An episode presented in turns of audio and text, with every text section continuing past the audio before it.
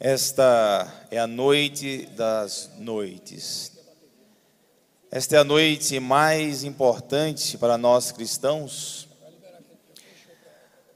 Esta noite nós celebramos a vitória da luz sobre a escuridão. Nessa noite nós fazemos uma memória de tudo que Deus fez pela humanidade. Na tradição judaica, na celebração, uma criança, no início dos seus ritos litúrgicos, se levanta e pergunta: Papai, por que esta noite é diferente de todas as noites? Até hoje eles têm este, este rito. E então o chefe, aquele que conduz a liturgia, começa desde o Gênesis, passando por Abraão, a escravidão no Egito e a libertação. O que nós fizemos hoje aqui, escutando essas leituras? Vocês perceberam que nós lemos Gênesis, a criação, Deus que nos dá tudo, o homem que peca, Abraão que demonstra sua fidelidade a Deus no sacrifício do seu filho Isaque. Depois a escravidão e a saída do povo pelo Mar Vermelho, a mão de Deus que liberta. Salmos que ajudam a contar essa história, nós escutamos aqui. E depois fala do dilúvio, da nova chance, da nova aliança que Deus faz com a humanidade. E depois nós temos puxões de orelhas de Deus também, nas outras leituras. Olha só que maravilha, por isso, que nós devemos escutar todas as leituras. E nós optamos por ouvir as sete leituras dos sete salmos. Na arquidiocese, no folheto, eles escolhem três leituras e três salmos, uma forma mais abreviada. E nós escolhemos fazer toda a liturgia completa, porque esta é uma vigília pascal, é uma celebração demorada mesmo, para degustarmos para desfrutarmos esta noite maravilhosa, esta luz que ilumina a nossa vida. É uma noite demorada, é uma noite que se estende e poderia se estender até mais, pois é maravilhoso estar aqui, é maravilhoso escutar essas leituras, escutar esses salmos, foi tão bem cantados, tão bonitos, e a gente se enche de Deus de palavra, e saímos motivados a sermos transformados. E então, no momento oportuno, Deus envia o seu próprio filho, a luz. O Natal é celebrar a luz que vem sobre a terra. Celebramos então Jesus como luz das nações. E quando nós celebramos o trido pascal, a paixão e morte, é a humanidade que quer apagar esta luz matar Jesus, é tentar apagar a luz, é voltar a apagar a luz. É as trevas, são as trevas insistindo em reinar e não deixar a luz acontecer. E nós celebramos a paixão de Cristo, a crucifixão de Jesus, e mataram Jesus e tentaram apagar a sua luz. Por isso que uma escuridão tomou conta da terra, a dúvida reinou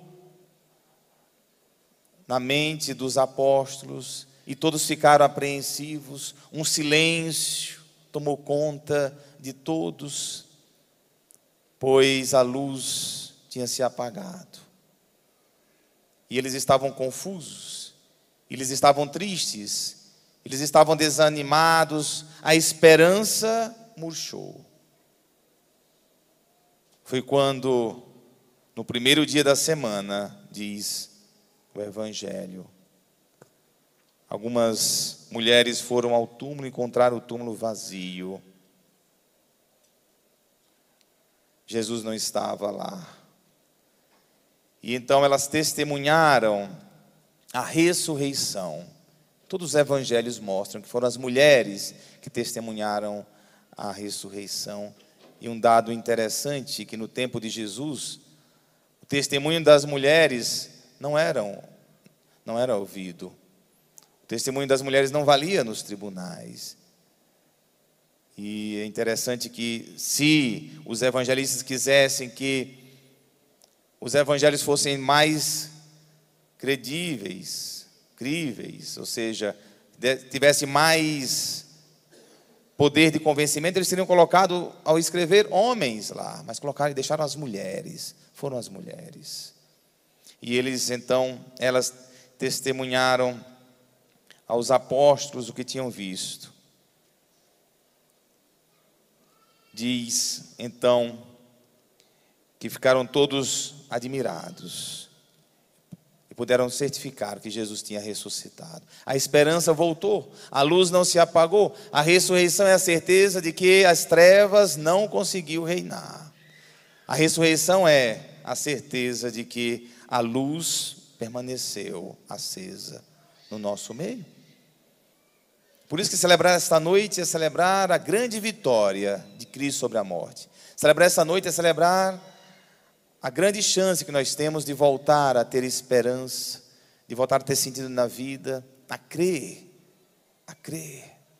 Estar aqui é uma imersão nesta luz, é clarear as nossas vistas para vermos com mais amplitude a nossa existência. Quando a gente fala de luz, não pense só na luz que clareia as trevas, é uma metáfora para dizer que esta luz é a sabedoria de Deus para nós caminharmos neste mundo. Esta luz é também traduzida como discernimento ao tomarmos as decisões. Esta luz é um horizonte que nos faz caminhar no, no caminho certo. Esta luz é bom senso. É quando nós temos bom senso para tomar as nossas decisões, para lidar com as coisas complexas da vida. Cada vez que você tem bom senso, você está agindo sobre a luz. Bom senso. E uma coisa que está faltando muito nos tempos de hoje é bom senso. Bom senso. Saber entender aquilo que é a verdade.